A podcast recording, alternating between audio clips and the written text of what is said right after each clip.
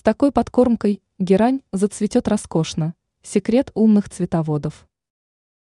Несмотря на тот факт, что герань является довольно неприхотливым растением, в зимний период ей нужно уделить немного больше внимания. Тогда благодарный цветок порадует обилием ярких и пестрых бутонов. Ученый-агроном Анастасия Коврижных рассказала, чем именно стоит подкормить герань для ее лучшего цветения. По заверениям эксперта, рекомендуется приготовить особую подкормку из копеечных компонентов. Возьмите на заметку. Возьмите 4 зубчика чеснока, 2 таблетки янтарной кислоты и 1 столовую ложку 3% перекиси водорода. Сперва необходимо измельчить чеснок и дать ему настояться в 250 мл воды, далее процедить получившийся настой.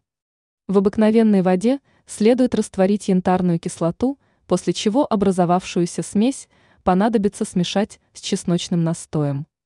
Объем жидкости нужно довести до 3 литров и в завершении добавить в него перекись водорода. Вносить подобного рода подкормку стоит один раз в две недели.